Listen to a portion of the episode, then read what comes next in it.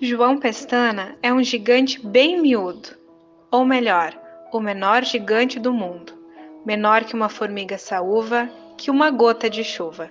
Imagine um planeta do tamanho de uma uva. João Pestana tem o tamanho de uma gota de chuva desse planeta uva. Assim, inicia o livro infantil João Pestana, de Gregório do Vivier. Sobre o autor, não são necessárias maiores explicações. Ator, humorista, roteirista, é conhecido pelo seu trabalho no cinema e no teatro, destacando-se como um dos criadores das esquetes do canal Porta dos Fundos. Dono de um humor ferino que já havia aparecido em outros livros, do Vivier agora escreve para crianças sobre um personagem que fez parte de sua infância, que vivia nas histórias de sua mãe, narradas na hora de dormir.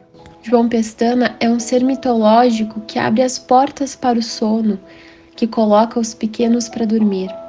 Pode ser chamado Sandman, que na cultura nórdica adormece as crianças com areia. Pode ser Pedro Chosco, entidade galega de Ninar. O João Pestana, de Duvivier, também tem seus atributos.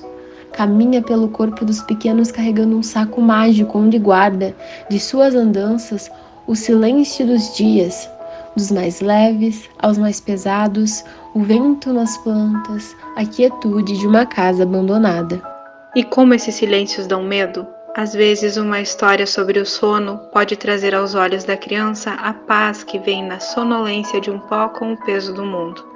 Tudo em uma linguagem que remete às cantigas de adormecer e às rimas infantis. Indicado para leitores a partir dos quatro anos, João Pestana, de Gregório do Vivier, é da Companhia das Letrinhas. Eu sou Bruna Santin, doutoranda em Letras. Eu sou Yuri Ferreira, acadêmico em Letras. E eu sou Yasmin Dornelles, acadêmica em Letras. E esse é o nosso Lombar da Frente.